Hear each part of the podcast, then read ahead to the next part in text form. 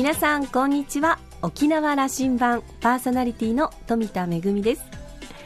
先日よく行く美容室で髪を切っていたところですね。突然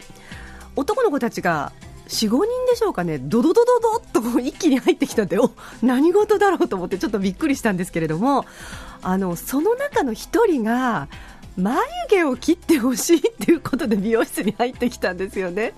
あの男の子たちですから床屋さんじゃなくて美容室に入るというのはやっぱりちょっと勇気がいるようで1人で行くのは恥ずかしいっていうことであの眉毛切るのはたった1人なんですけれどもみんなで 友達でいっぺんに来たという感じなんですけれども美容師さんに聞いてみるとやはりあの中学生の間は校則で禁止されているということもあって眉毛のお手入れをできなかったと。であの春休みになってそして、まあ、あの新入学の前に高校生になる前に眉毛整えてくださいという男の子たち結構多いんだそうです、えー、これからですね綺麗に眉毛を整えた、ね、新入生たちも街にあふれることでしょ。うさあ沖縄羅針盤5時までお届けいたします。どうぞお付き合いください。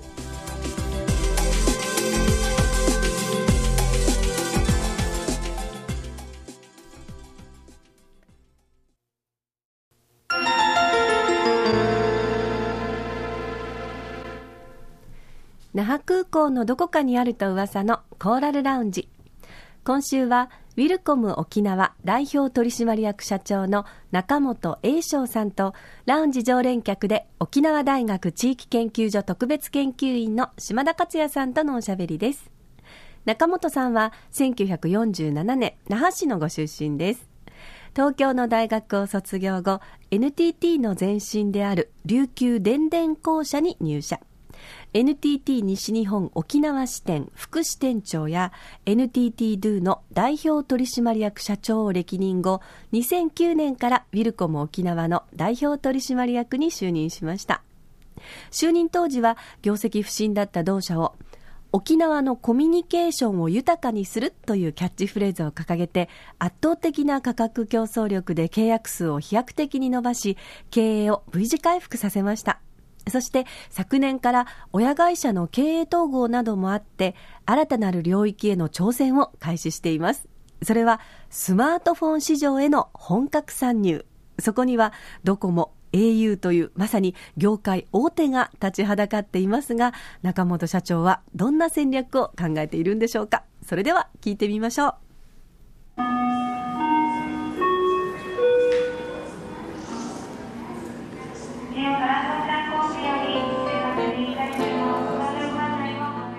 中本さんのその経営者中本さんの話は僕はこういうふうに伺いしようと思っていてその強者の論理、えー、ドコモがある au があるそしてソフトバンクもいるという中でウィルコム沖縄がどうあのそのその大きな敵に向かって立ち向かっていくかと。でシェアを獲得していくかと。これある意味沖縄の生きる道の戦略だと思っててね、ちょっと大げさかな、あの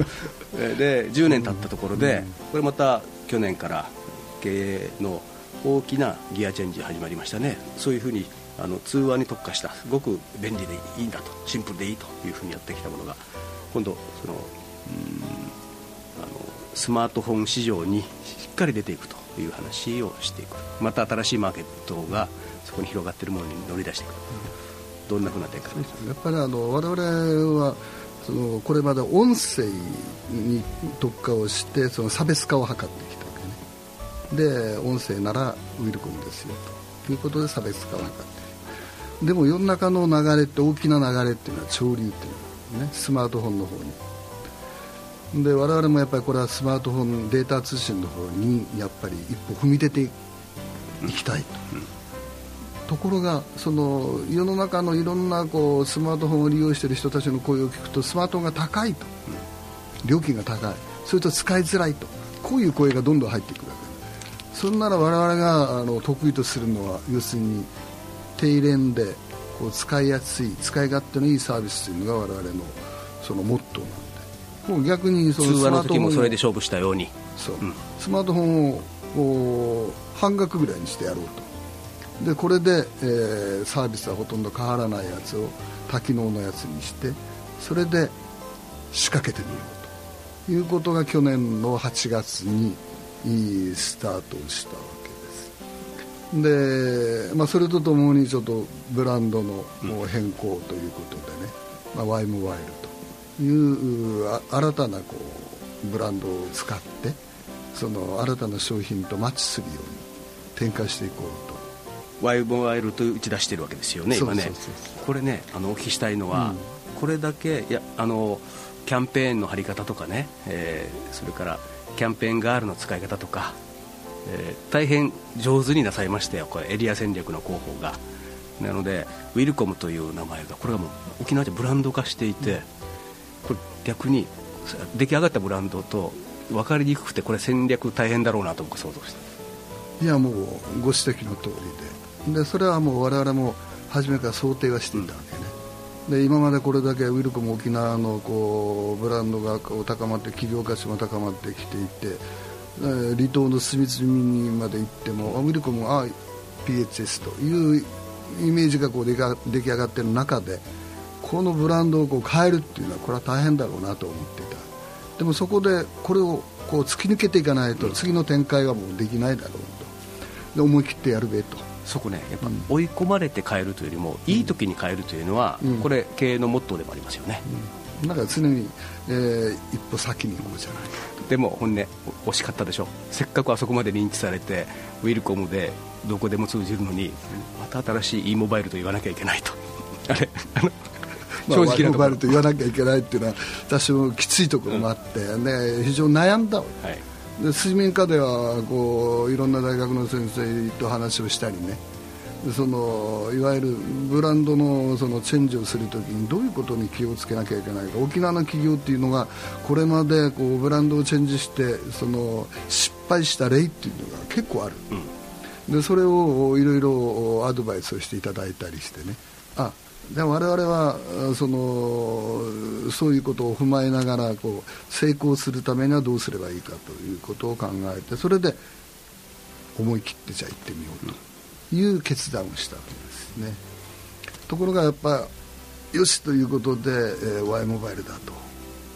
でスマートフォンだと、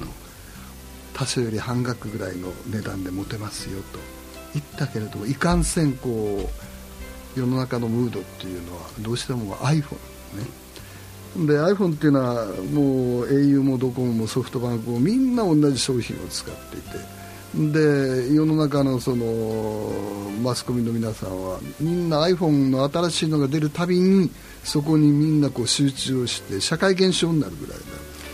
だだからそれぞれのキャリアがあんまり PR しなくても世の中の人たちがみんな PR してるよねそうすると我々の方はデビューしてもなかなか取り上げてもらえないっていう恨みがあるわけなんで、だからそれでやっぱりこうじゃあどういうふうにこう自分たちのこう生き延びる道を見つけていくかという、まあ、そういうところで、まあ、インターネットを全ての人の手のひらにというふうな歌い文句でねこう切り込んでいったけれどもなかなかこう浸透してこない。あの圧倒的な情報量ですよ。やっぱりその iPhone とおっしゃったけども、そその後ろについてるキャリアの大きさねあの、えードコモ au、ソフトバンク。それと対抗しようというウェルコム沖縄でしょ、それはあの虚像を相手にして戦うような話ですから、この情報の中で。しかし電話の時はそれを地エリア戦で沖縄では、まあ、打ち勝って見せたわけですよね。もう一回挑戦するんですね中本さん、うん。だからそのウィルコム沖縄というのをこれ高めていって、そのブランドを高めていってさらにウィルコム沖縄がそのスマートフォンをやるんだということでさらにそこに弾みをつけていくという構想を立てていったわけね。で当然その我々の得意技であるこの広報戦略の部分もその一点集中型でこうやろう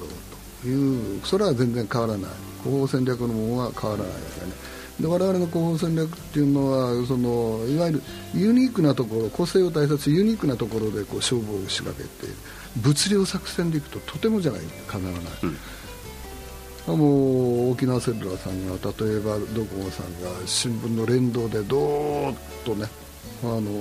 何度も何度もこう打っていくって我々はそんなこうことはできないから。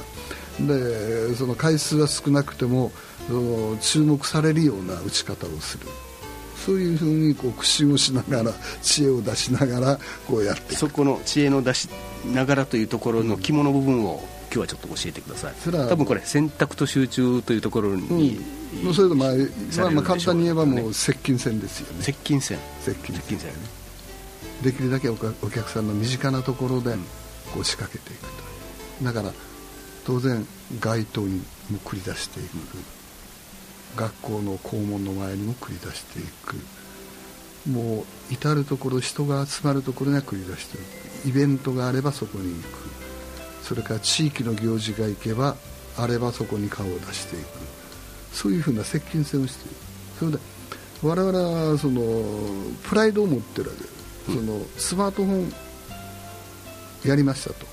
スマートフォンを出しましたと。でもこの我々のスマートフォンっていうのは安い。間違いなくこれ世の中のためになると。でスマートフォンは高い高いと皆さんこう兵の持ってる部分をその一掃することができる、うん。しかしながらブランド力でどうしても及ばない。でも身近にお客様と接し接してその説明をきちんとやる。丁寧にやればこんなに便利なのがこれだけ安くこう使えるということを理解してもらう、実際にその8月からスタートしていってそのどんどんどんどん PHS よりはそのスマートフォンの方が比重が多くなってきてるわけです、その度にお客様の声としては思いがけないほど安いと、思いがけないぐらいこう本当にこううん電話料金が通話料がね安くかかってでデータ通信でも安くかかって。我々のところパケット2980円2980でこう。電話の時にやった戦略と同じことをやってるわけですね。同じことをやってる。だそういう意味では全然変わらない。じゃあそのものは変わっても変わらない。やり方はね。ここからはこの、まあ、自信持ってると。品質と価格に自信を持ってるという、プライドとおっしゃったけどもそれが沖縄というマーケットで浸透するかというところ、それを接近戦でやるん。だとおっしゃるん。です、だから時間はかかるかもしれないけれども時間はかかるかもしれないけれどもでもこのビジネスというのはそのいいサービスを出せば間違いなくお客様が応えてくれるで逆に新しいまた他のキャリアが新しいサービスを始めたらそっちの方にまたみん。な行ってしまう、こういうふうに非常にこう右左に動きやすいでだからその携帯の部分もそれぞれのキャリアがみんな駆使をして MMP を仕掛けてる。要するに番号持ち運び制度でどこに行っても同じ番号で物が使えるというね。そういうふうな状況なんで結局はサービス勝負にこうなってくるんですよ、ところが我々はサービスじゃ負けません。料金に負けません。で使いづらい。要するにそのあちこちそのなかなかそのアクセスができないんじゃないかと。でシェアが狭いんじゃないかと。いろんなことを言われながらも我々のところはいやいや PHS とは回線の状況は全然違います。全然違うんですよ。我々も LTE の回線ですよと。それはドコモでも au でも沖縄セルラーさんでも要するにソフトバンクでも、まあ、同じなんですよと。そういうふうなすぐつながるというのをこうキーワードにしてこう話をしている。これもなかなか伝わらない、なかなか浸透しない。じゃあどうすべきかと。いった時に使ってみてくださいと、その社員教育の部分で我々のところ人数も少ないしね、でところが一人一人のこう力っていうのを最大限にこう活かせるようなそういうふうにするためにはどうすればいいかということを常々考えて。いるそれにはもう主体的に動くということです主体的に動かないと課題っていうのは全然見えてこない。主体的に動いてこそ課題は見えてくる。だから会議をする際にも必ずアクションを起こしたことをこれは自分が本当に主体的にあなた動いてやってるのと言われてやってるのと。ここをまず見極めてみて。それで主体的に動いてるならばこれがもしその失敗をしてあまりその費用対効果が見られないとしても次に必ず生かせと。うん。次で取り戻せと。いうことをこういつもこう言ってる。そうすると一回失敗したでも次にはまたチャレンジをしていく主体的にチャレンジをしていく同じやり方でも方向を変えていけば突破口は見つかるって。ね主体的であればそういうことにつながっていくということですね。これはあのまさに人材育成、教育にも全く同じことというか一番大事な分がそこにあると私も思ってるんですけども人が主体的になっていけるかと。これ社会全体にも言えますね。ここなんとなく受動的なあの受け身的な世の中になってきてる感がありますんでね。それはあの島田さんも一生懸命その地域のことやってるでしょ。で地域のためにいろんなことをやってるでしょなんでそのブランディングのこう専門家でもあるでしょうその地域の人たちが例えば市町村が上目線でそのいわゆるこういうふうにしなさいということに地域にもし押し付けてなら押し付けるようなやり方をすると地域はそれに慣れてしまって全然自分で考えようとしない。こういうところでは活性化が生まれてこない。活力が生まれてこない。逆にじゃあ市町村は手を出さないでおこうと。その代わり住民の皆さん一人ずつこう主体的に考えてで町おこしをやろうじゃありませんか。といった時にそれぞれの間がどんどん出てきてそれでチャレンジをさせると間違いなく活力が出てくるでしょう。やっぱそれぞれがやっぱある程度主役になれるような主役、ね、主体的な、まあ、地域経営においてもそうだ。企業経営においてもまさにそうだと思います、それはもう同じだと思います。そこでウィルコムのこれからの勝負のあのポイントがそこになって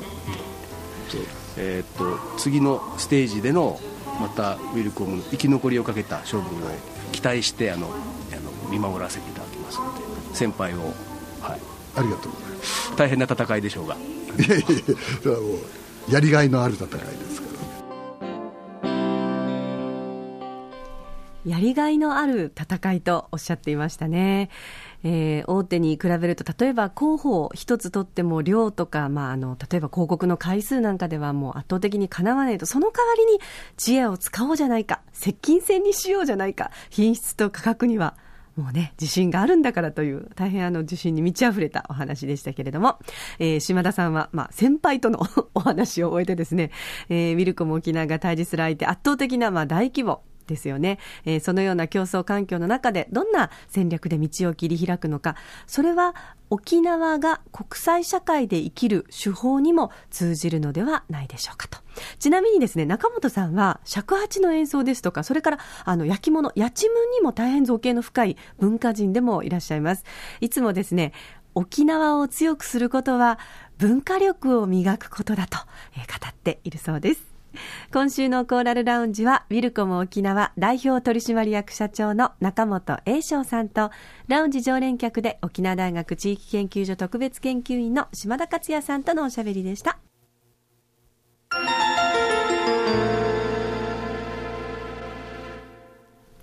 めぐみのあしゃぎだよりのコーナーです。今日はですね、0歳からの親子コンサートのご案内ですよ。三振、舞踊、バイオリン、ピアノというちょっと変わった組み合わせですよね。琉球ビルトーゾの皆さんによりますコンサートのお知らせです。これ、ビルトーゾってこれ、なんだろうって思いますよね。これはですね、イタリア語で演奏や芸術の格別な技術や能力によって完成の域に達した一流の音楽家、芸術家のことをこのビルトーゾと言うんだそうです。あの、私イタリア語は全然喋れないので、あの、ちゃんと発音が合ってるか心配なんですけれども、えー、歌三振はですね、花城秀樹さん、私のあの舞台でもよく音楽監督を務めていただいてますけれども、えー、それから舞踊はおなじみの千葉なさゆりさん、あの、元気娘ですね。はい。そして、あの、バイオリンは、あの、こちらのね、コーラルラウンジにも遊びに来てもらったことがあります。与那峰里香さん、あの、青森のコマーシャルでバイオリンを弾いてるあのお姉ちゃんですよ。そして、ピアノは大城秀明さんという大変素晴らしい4人によります、えー、舞台なんですけれども、沖縄の、まあ、琉球古典音楽、それから琉球舞踊、西洋のクラシック音楽のそれぞれのジャンルにおいて沖縄を代表するメンバーで、まあ、構成され、そしてそれが融合しているユニットです。えー、まあ、この4人のですね、素晴らしい技と、そして楽しいステージをお楽しみいただきたいと思います。今回は4月の19日日曜日、沖縄県立博物館美術館の講堂で行われます。え、0歳からの親子コンサートと銘打っていますように、お子さんでも大丈夫なんですよ。で、あの、お父さんお母さんの膝の上で鑑賞する場合は入場料は無料ということになっています。え、お席を利用する場合は、えー、幼児席利用、学生の皆さんは500円、そして大人が2000円ということになっています。えー、4月の19日日曜日。プログラム今回のテーマは春、スプリングです。いろんな春の曲が演奏されるようですけれども、例えば、メンデルスゾーンの春の歌でしたり、えー、ランゲの花の歌、えー、宮城道夫のえー、春の海、それから、まあ、みんなで歌おうということで、春にまつわる童謡なんかもあるということですので、ぜひ、あの、お子さんと一緒に、こう、一緒に口ずさんだりね、もうできるような、そんな楽しいプログラムになっているようです。この0歳からの親子コンサート、これまでにも何度か行われているようですけれども、あの、子供たちもね、最初は大丈夫かな？クラシックとか、琉球芸能とか、子供たちちゃんと見てくれるのかな？って心配だったようですが、意外と子供たちって、あの、やっぱりこう、集中するときは集中する、遊ぶときは遊ぶという感じなので、メリハリの効いた構成の中で子供たち思い思いに楽しんでるようです。いつもだと、例えば親子席の中でしか見られないということもあるかもしれませんけれども、今回はもう周りに子供たちもたくさんいるので、気兼ねなく一緒に楽しむことができます。0歳からの親子コンサート、三振、舞踊、バイオリン、ピアノによる琉球ビルトゥオーゾのコンサートは4月19日日曜日、沖縄県県立博物館美術館講堂にて、え会場が朝の10時半、開演は11時、終演は12時となっているので、子供たちにも参加しやすい時間ですね。ぜひご覧ください。めぐみのあしゃぎだよりのコーナーでした。